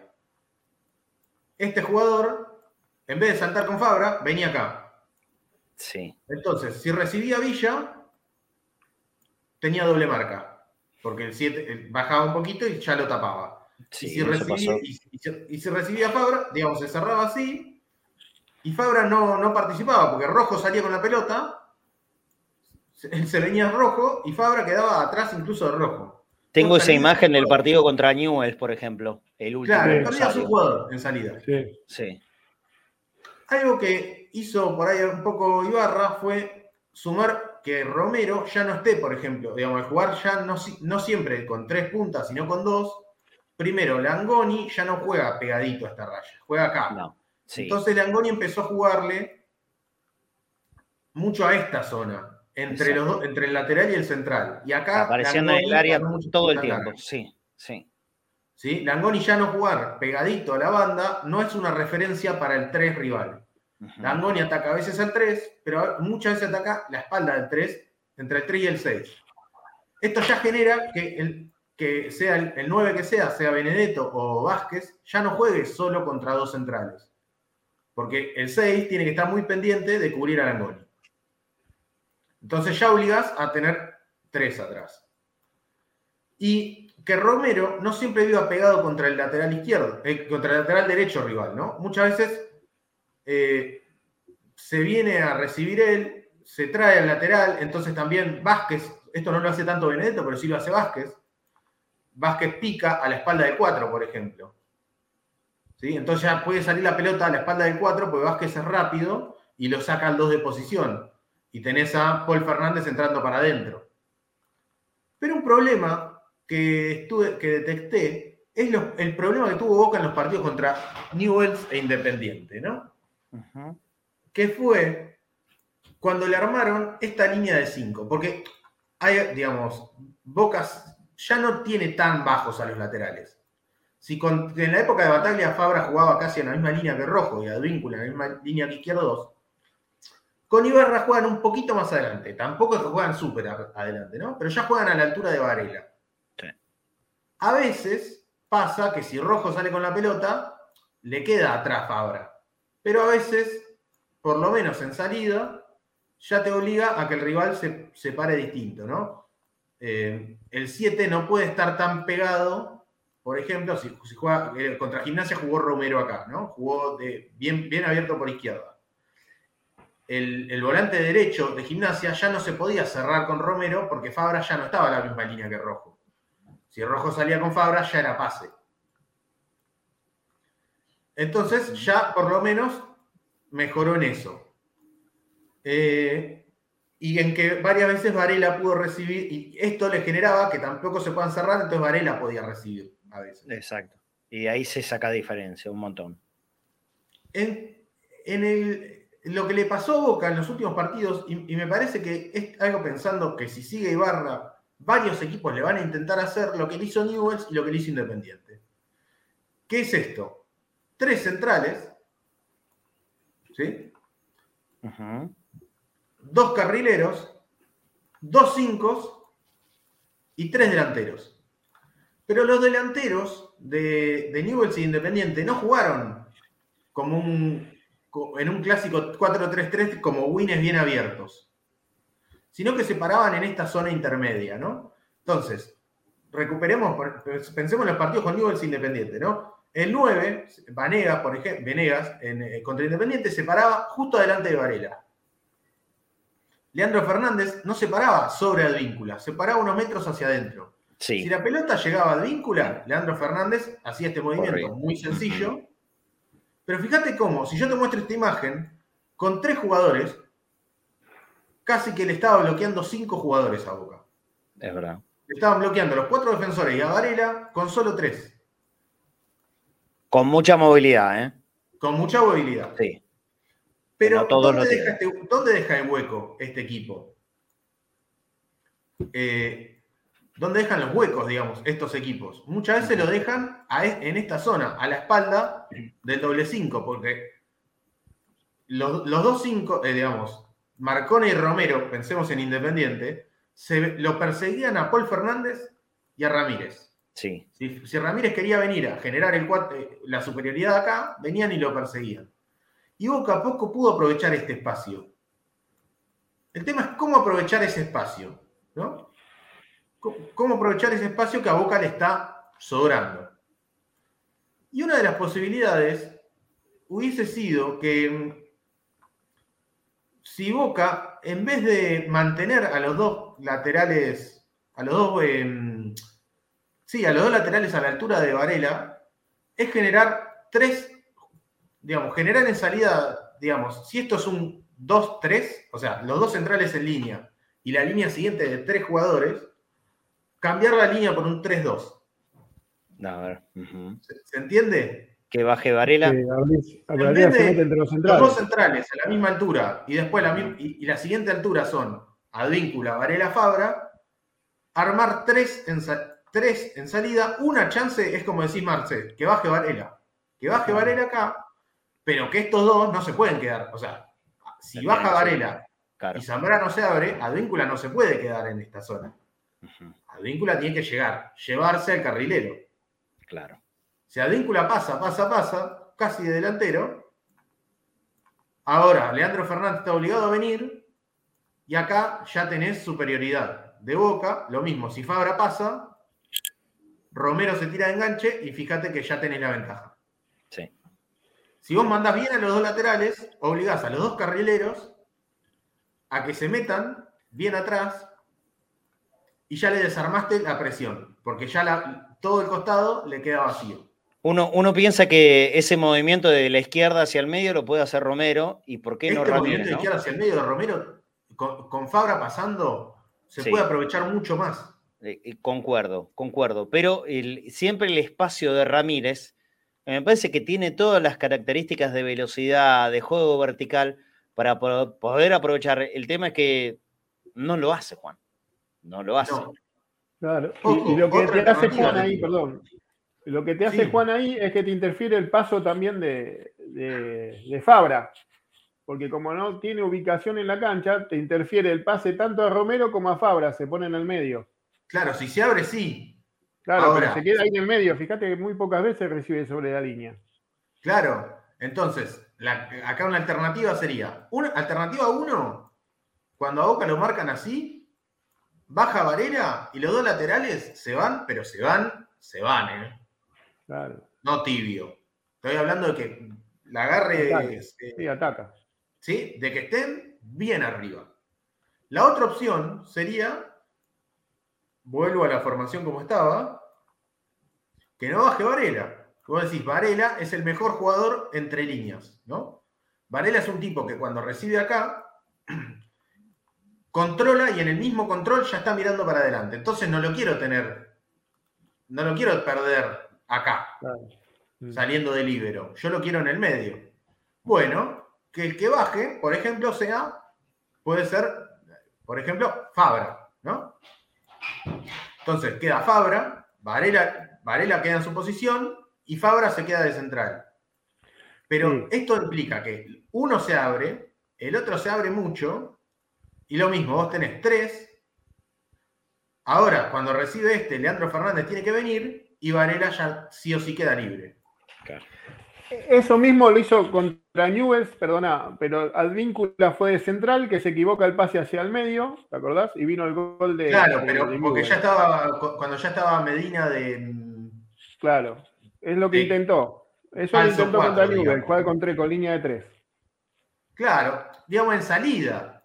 Entonces, Claro. Advíncula lo mismo. Si Advíncula está acá, no me sirve. Si eh, lo que tenés que hacer es que Advíncula pase mucho. Pues, lo tiro con Fabra, de- pero podría ser Advíncula y Fabra pasando, ¿no? Claro, pero es que claro, uno de los dos laterales se queda, pero el otro pasa. Y cuando pasa, estoy hablando de que va a tres cuartos de cancha, por lo menos. Así le libera el espacio a los volantes. Porque lo, lo que tenés que hacer es generar que no haya, que haya mucho espacio entre las líneas de- del, del rival. Eh, espero no haber mareado demasiado. Sé que no- también lo hice un poco rápido porque no quería extendernos eh, No, demasiado bien, porque tiempo. se nos fue mucho anteriormente el programa. sí. Pero no, no, pero está bien porque valía la pena, Marce, además con Flor de entrevistado, eh, que la verdad es un lujo. Eh, entonces, espero no haber variado demasiado. Yo, más que nada, esto, quería traer algunos pequeños cambios que se fueron dando. Boca empezó eh, el semestre, empezó el año jugando con los laterales muy abajo, a la misma altura que los centrales. El segundo, digamos, con el negro Ibarra, lo que, lo que pasó a hacer muchas veces es que por lo menos uno de los dos laterales pase hasta mitad de cancha, más que nada víncula, porque Paul.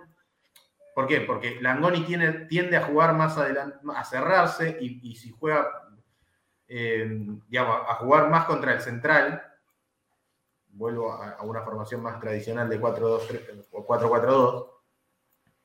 Langoni suele jugar más contra el central, entonces, y, y Paul no va tanto por afuera, entonces Advíncula pasaba un poquito más que Fabra. Ya no jugaba con los dos laterales tan bajos.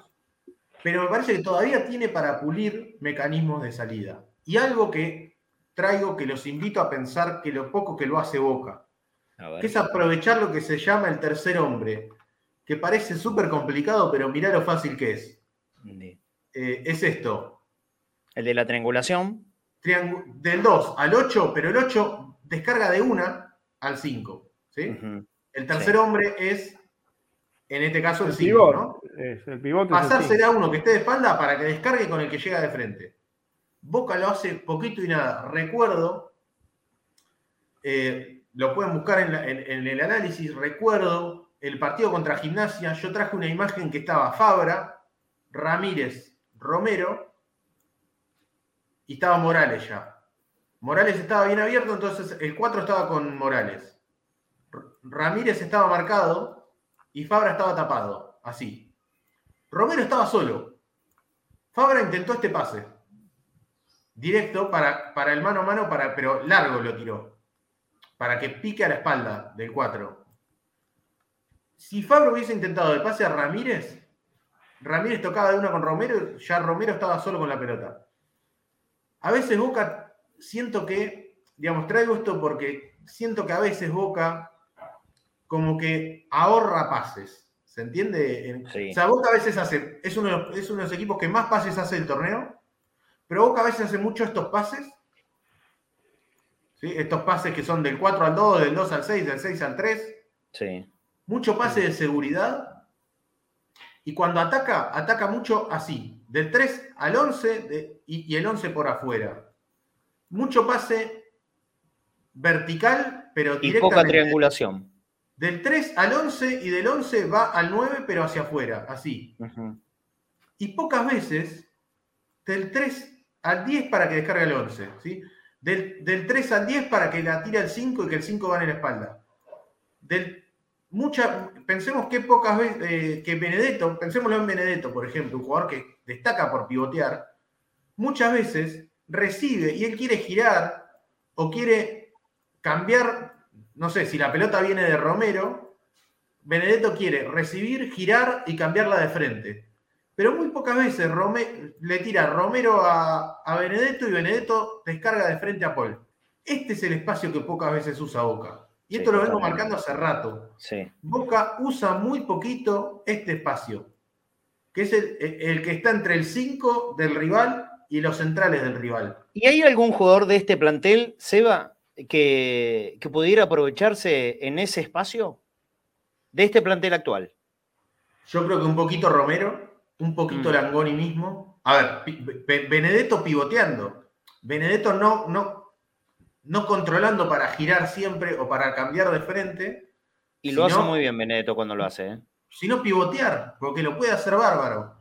Si Benedetto pivotea, lo puede aprovechar a Ramírez y a, y a Paul. ¿No le pedimos más llegada a los volantes? Sí. A veces le pedimos al volante llegada, pero estamos hablando de que el volante aparezca de 9. Pero en general la llegada del volante no es solo que cuando desborde Fabra llegar al punto penal. Es que cuando Romero se la juega al Pipa, el Pipa se la descargue de frente a Paul Claro, que, Fernández. puede, que puede entrar en posición de gol, ya cuando estás en ese último cuarto de cancha. Claro, Si que estás frente al arco este posición de gol. Pero esto Sí. es algo que no se lo reclamo a los volantes, porque Boca intenta poco esto. Siento Claro, que es no un movimiento, lo traigo por esto, creo que es un movimiento que Boca intenta poco y que si lo intentara más le sacaría jugo. ¿sí? Sí, sí. Creo que a veces Boca ataca, hace mucho los pases, o laterales, ¿sí? lo repito, del 3 al 6, del 6 al 2, del 2 al 4, o hiperverticales, del 4 al 7, derecho por la banda, del 3 al 11, derecho por la banda, pero poco los pases diagonales. Hay pocos pases de Boca en diagonal así, y me parece que los tiene que aprovechar un poquito más. Y esos pases diagonales son los que le van a permitir además descargar más de frente y, a- y- y que lleguen los volantes de frente recibiendo. Que muchos nos quejamos de, por- de que Ramírez la pierde si está de espalda. Bueno, pongámoslo de frente. Claro. Eh, me parece que es algo que, lo traje porque creo que, digamos, estuve pensando bastante en Boca, creo que Boca es algo que puede potenciar. Y yo creo que a Boca le falta, digamos, vos me preguntaste quién lo puede hacer, y creo que Boca debería potenciar su. Eh, si yo pienso en los refuerzos de Boca, me parece que este jugador, digamos, no termina de quedar claro. Si Boca quiere jugar con enganche, ¿quién sería ese enganche? Molina no está teniendo los minutos y, y no termina, eh, digamos, y Molinas cuando tuvo el, el tiempo participa mucho más en el armado del juego que en, que en los últimos metros. Claro. Romero cuando juega de enganche juega en realidad abierto a la izquierda y de ratos llega de enganche. Eh, Romero muchas veces juega más cómodo de volante, lo vimos más Podría cómodo. ser, podría ser uno que no está actualmente en el plantel. Digo, Taborda, por ejemplo. Taborda juega mucho más en esta posición, sí. Yo, a mí me parece, ya la tiro acá como un totalmente sin información, cero información, pero especulando, me parece que, por ejemplo, Martín Ojeda de Godoy Cruz está, está tirando un refuerzo posible, ¿no? No estoy tirando algo, no estoy hablando, digo, Tiago Almada, que es in- sería increíble, pero imposible. Eh, es un jugador, Martín Ojeda es un jugador que, que podría ayudarlo a Boca porque puede jugar como, si Boca quiere jugar 4-3-3, puede jugar de extremo, puede ser suplente de, de Villa, Ceballos, Langoni, ¿sí? puede rotar con ellos, pero si, si quiere jugar con un enganche, puede cerrarse y jugar como enganche. Es, es, digamos, un jugador que tiene cosas parecidas a Romero, pero que juega mucho más en los últimos 20 metros, no juega tan atrás. O sea, tiene una pegada parecida, pero que tiene mucho más llegada al área, mucho más participación en los últimos metros y que puede jugar por afuera o por adentro, por ejemplo, ¿no? Entonces me parece que si Boca va a buscar jugar con un enganche, tiene que aprovechar más esos diagonales, más esos pivoteos. Eh, por eso traigo un poco, compartir, jugar un poco a, a- a la pizarrita. Eh, Está muy bien. y especular, especular un poco con el año, el año que viene y lo que vendrá, porque como ya dijiste, Marce, este semestre los, los, el rendimiento de Boca fue, fue muy bueno, digamos, termina coronando, a pesar Los de resultados seguro. Los resultados, que es lo que más pesa, han sido excelentes, no, no muy buenos, y pueden ser mejor todavía si llega a ganar el partido el domingo. Igual, Perdón, no preguntan acá por Ángel Romero, y Ángel es mucho más delantero que enganche, por ejemplo. Claro. Sí, sí, seguro que sí, seguro que sí. Bueno, buen laburo, Seba. 14.20, nos vamos a tener que ir. Yo le tengo que dar una mala noticia a la gente que tiene que ver con la transmisión que acabo de anunciar del fútbol femenino. Eh, ¿Dónde se juega el partido? Por favor, confírmenme esto. ¿Dónde se juega el partido? ¿En Ezeiza no se juega en el predio? Me parece que sí. Y, y cuando es en el 6 hay problemas con las acreditaciones. Eh, y, y el relator, Dani Ibáñez, sí, en el predio de Seiza. El relator Dani Ibáñez lo, lo iba a relatar a través de la tele y se quedó sin luz. ¿no? Se quedó sin luz y, y aparentemente no, no tiene una perspectiva de vuelta rápida. Eh, así que lo que acabo de anunciar, lamentablemente, por algo que ya supera al, laburo nuestro de, de cadena, sino pues es, es un problema donde Dani Ibáñez tiene que relatar el partido, eh, no lo va a poder hacer. Así que lo lamentamos mucho, pero me parece que nos quedamos sin transmisión del femenino. Si llega a, a solucionarle el problema, solucionarse el problema de Dani, obviamente que imagino que lo pondremos al aire inmediatamente. Pero bueno, por las dudas aviso. Si a partir de las 3 de la tarde no, no puede estar al aire esto en cadena, es por un tema de corte de luz. Lo lamentamos mucho, la verdad, y le pedimos disculpas. Obviamente, porque sé que hay mucha gente que está eh, siempre enganchada en cadena para escuchar el fútbol femenino. Pero bueno, cuando, cuando se puede, se puede, cuando no se puede, no se puede. Si lo pasan por la TV, pregunta Silvio Ojeda. Sinceramente desconozco. A ver si por ahí los chicos en el control saben. Yo lo desconozco. Eh, eh, probablemente buscalo en Deporte B, Silvia. Capaz que ahí, ahí lo encontrás. Es una Copa Federal por ahí en Deporte B. Lo, lo pueden llegar a dar o, o en el canal de Boca a través de, de YouTube. A ver, en el YouTube de AFA Desarrollo. Bueno, mira, saben todo. Control es una cosa increíble. En el YouTube de AFA Desarrollo, búscalo ahí, Silvita, ¿eh? y a toda la gente que quiera mirar el partido de mm, el fútbol femenino, en el YouTube de AFA Desarrollo. Son unos animales estos chicos. Seba, te mando un abrazo grande, te espero la semana que viene, ¿sí? Vamos Sí, a seguir sí, hablando. a y les recomiendo, ya que estamos, arroba guía mundial, arroba guía mundial en Twitter o también, y, eh, lo pueden buscar quienes no tengan Twitter, eh, a través de la página web de Guía Mundial. Eh, perdón, Guía Qatar, no Guía Mundial, arroba Guía Qatar o la página web que es guiacatar.com.ar. Es un proyecto que me invitaron a participar, donde estamos un montón de periodistas y analistas de un montón de lugares de- del mundo, todos de habla hispana. Nombralos, ¿eh? Nombralos porque hay, hay Sí, gente, sí, hay gente, hay gente fuerte. Te admiro mucho. Está Miguel Quintana de España, de Albert Blaya, pero también de acá de Argentina está, bueno, la organiza More Beltrán con Alan Alberdi, pero está también desde Diego Latorre, Juan Simón y eh, Barsky, eh, hasta un montón de gente que está, eh, que del ambiente de análisis y demás de Twitter y todo, que estamos participando. Eh, ya salió una primer hilo de Seba Varela del Río, un segundo hilo con de los chicos de Sudanalytics con las grandes, las probables revelaciones del Mundial, y arranca hoy. El primer hilo ya salió. A partir de hoy, todos los días va a salir una selección nueva, un análisis de cada una de las 32 selecciones del Mundial. Eh, al estilo como lo hago yo en corta y al pie, pero así distintos periodistas y analistas vamos a estar haciendo cada uno una selección. Hoy salió Qatar eh, como primera selección, de, la hizo Vicente Muglia. Y bueno, vamos a estar así. eh, Me encanta. va- Van a tener mi análisis de Estados Unidos. Sepa, pero- sepa que le vamos a robar material, ¿eh? Claramente. Sí, pe- sí, sí. Pedí permiso, por favor. para- Si no, la llamo a Morena Beltrán. Capaz que Morena Beltrán se anima a salir al aire con nosotros cuando hablemos solamente del Mundial. Le vamos a decir, no hablamos de Boca. Hablamos del Mundial. Le, la vamos a tratar de convencer a, a Morena a ver si sale un ratito con nosotros para hablar justamente de lo del Mundial, porque ya lo conté.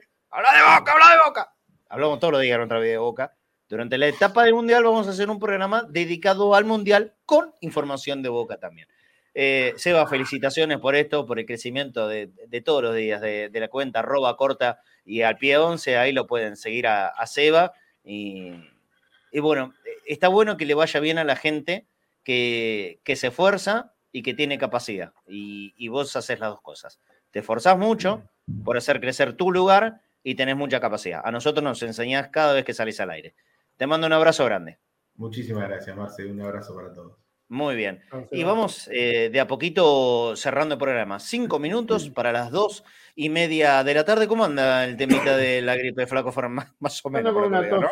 con una tos complicada. O sea, es que bueno, Viene, estamos, viene estamos bien. volteando a toda la gente, a toda la Sí, sí, gente, hay sí, sí. muchos conocidos. Bueno, el, el Pela Fusaro también está pasando por el mismo trastorno que vos. Por el mismo. Me cuesta, me sacarme la tos y ese estado febril, viste, que es una porquería, Mm. pero me, me está costando. Está bien que no estoy tomando nada, pero me está costando. Es una gripe que viene, viene fuerte, aparentemente. Sí, sí. ¿eh? Así que eh, va a haber que cuidarse. Bueno, mala suerte, ¿no? Eh, pero lo- los que todavía no caímos, eh, tratar de cuidarnos lo más posible, para, raro para Gualma, ¿no? Justo en esta época que va levantando la temperatura. Pero si hablamos de protección, protección podés tener mm, consiguiéndote un buen seguro. ¿Dónde podés conseguir un buen seguro? En evolución. Evolución Seguros, líderes en el mercado asegurador argentino.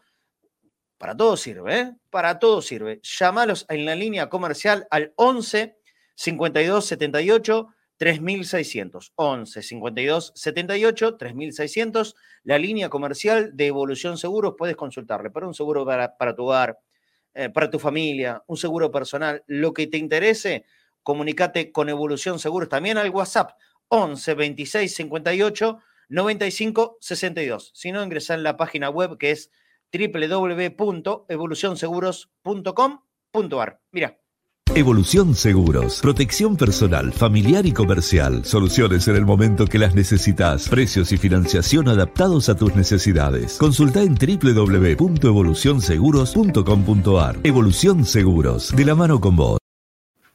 Che, yo no quiero ser insistente ni malo, sé que estamos recién a principio de mes, que la gente todavía por ahí no, no ha cobrado un manguito, pero le pedimos eh, una ayuda nuevamente. En Mercado Pago, boca.cadena.saneice vamos a estar sorteando en el próximo Entre Bosteros. Yo ya les comenté el inconveniente este de alojamiento, vamos a ver si lo podemos solucionar. Hay un par de amigos que ya nos mandaron eh, mensajes. eh, estimo que vamos a estar comunicándonos con ustedes. Eh, si no lo hago yo, lo va a hacer eh, Ari Dos Santos, pero, pero vamos a comunicarnos porque de verdad es un problemón enorme el tema del alojamiento en San Luis. Vamos a estar sorteando gorrita con visera de cadena Ceneice, miren qué lindo que está, este modelo, un azul más oscuro, también tenemos un azul más clarito, más la remera de cadena Ceneice, más un par de hojotas de Bagunza, www.bagunzayus.com. Ahí podés ver todo lo que tienen los amigos de Bagunza, no solo modelo de cadena Ceneice, sino de todo tipo de modelos, tanto de hojotas como de calzado deportivo, zapatillas, www.bagunzayus.com y si no, en su cuenta de Instagram, ahí puedes ver todas las fotos, bagunza.yus. Pero en cuanto a la ayuda que necesitamos nosotros aquí en el laburo de Cadena Ceneice, boca.cadena.ceneice. Esto es nuestro alias de Mercado Pago. Le pedimos, por favor, que nos puedas dar una manito. Lo necesitamos, eh, los viajes, los gastos de siempre.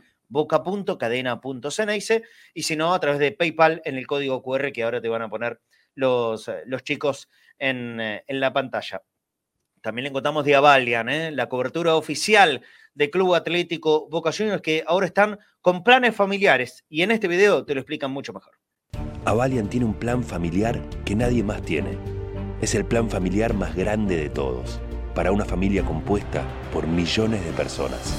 Una familia que se junta todos los domingos y algunos días de semana también. Que juega, ríe, canta y festeja unida y que siempre está presente cuando más se la necesita. Igual que Avalian. Avalian, la cobertura médica oficial de Boca Juniors y de la familia boquense. Vamos a dejar la parte informativa informativa para el día de mañana. Mañana lo vamos a sacar seguramente la primera parte del programa. A, a Fafi Pérez, lo que le tenemos que comentar es que no, no hay grandes novedades del equipo. Recién mañana jueves va a haber una práctica de fútbol. Pero sí, eh, una noticia importante tiene que ver con la reunión que hubo hace unas horas entre el Consejo de Fútbol, Riquelme, el representante Agustín Rossi. Yo todavía estoy por confirmar si estuvo presente o no el arquero. Em, la información que pude conseguir, yo pregunté, eh, ¿todo ok en la reunión?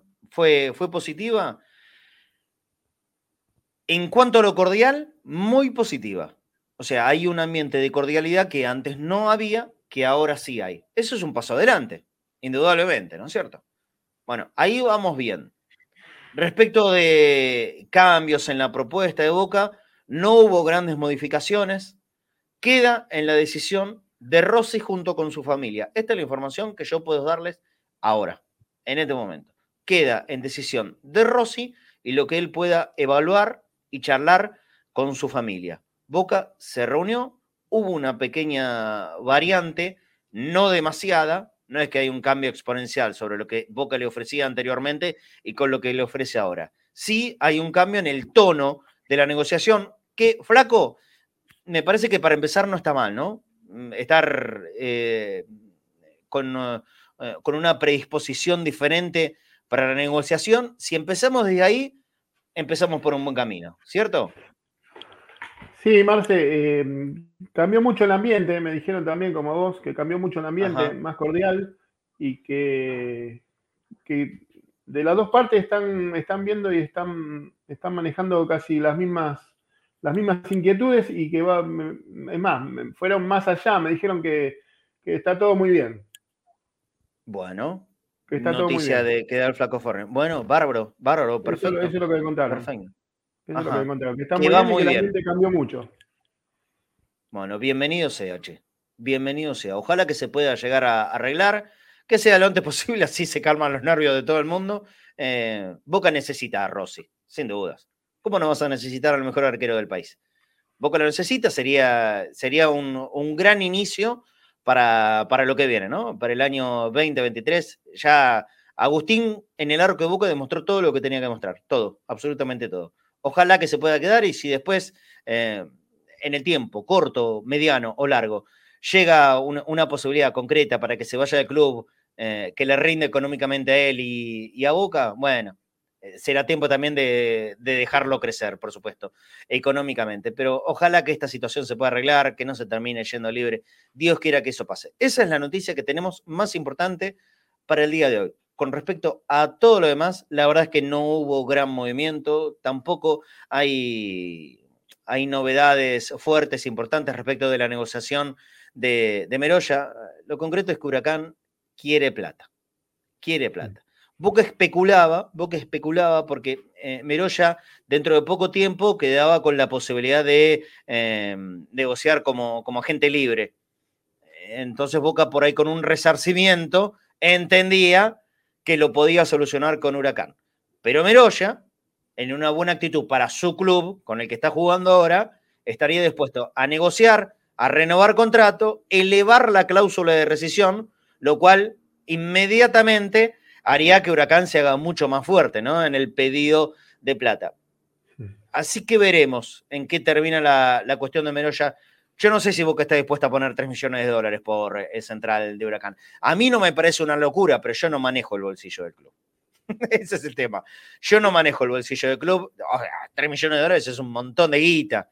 Y, y qué sé yo. La verdad no sé, si Huracán se planta, se planta en tres palos, tres palos, tres palos y, no baja de ahí, y por ahí, por ahí se hace difícil la negociación, pero que hay tiempo, hay un montón de tiempo para poder eh, em, empezar, continuar y seguir negociaciones de aquí hasta que comience la próxima temporada.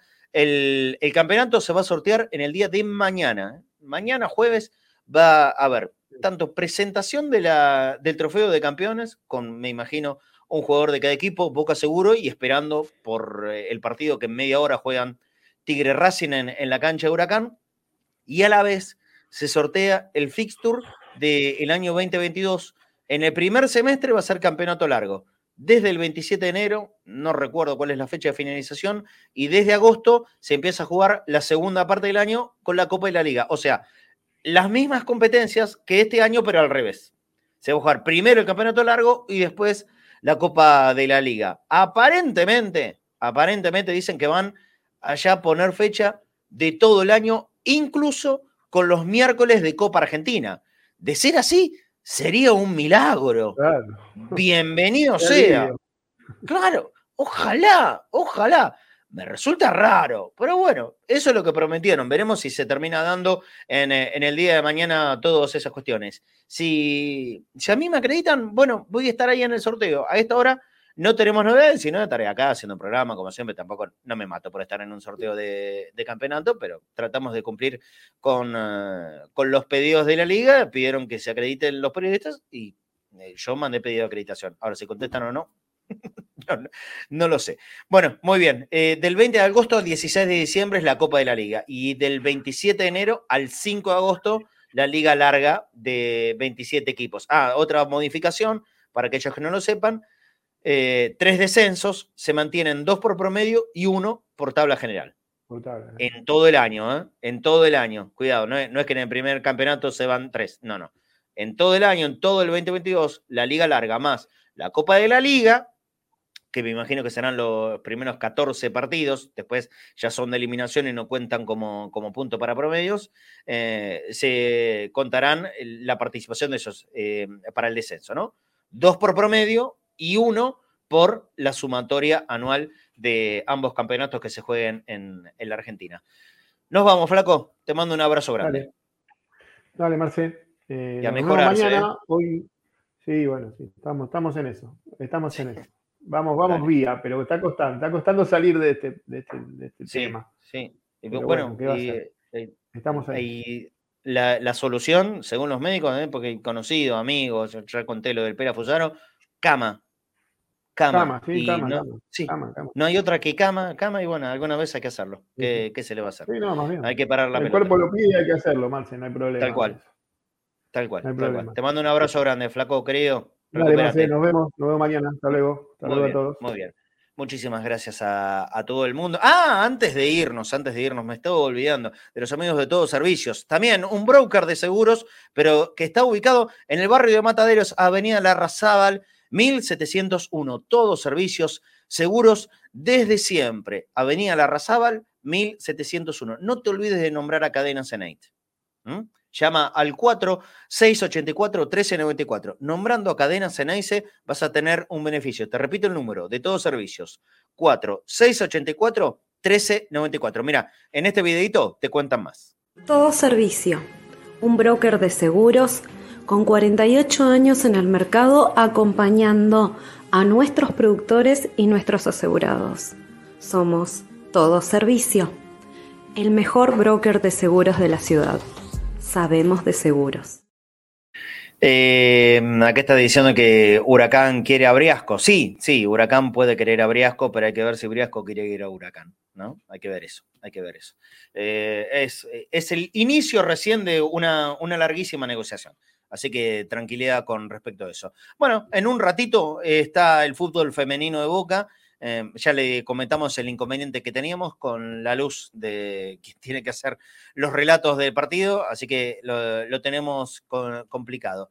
A las 3 de la tarde también se juega Tigre Racing, Racing Tigre en la cancha Huracán y ahí nos vamos a enterar quién será el rival de Boca el próximo domingo. En San Luis donde por supuesto vamos a estar con la transmisión de Cadena Ceneice. Ojalá que desde el sábado y pudiendo dormir con tranquilidad la noche anterior para estar bien fresquitos ah, y, llegar a relatar el partido como corresponde. Si no, nos tendremos que ir el domingo en la mañana. Bueno, ojalá que no. Ojalá que podamos encontrar un lugar y, y estar ahí esperando por Boca.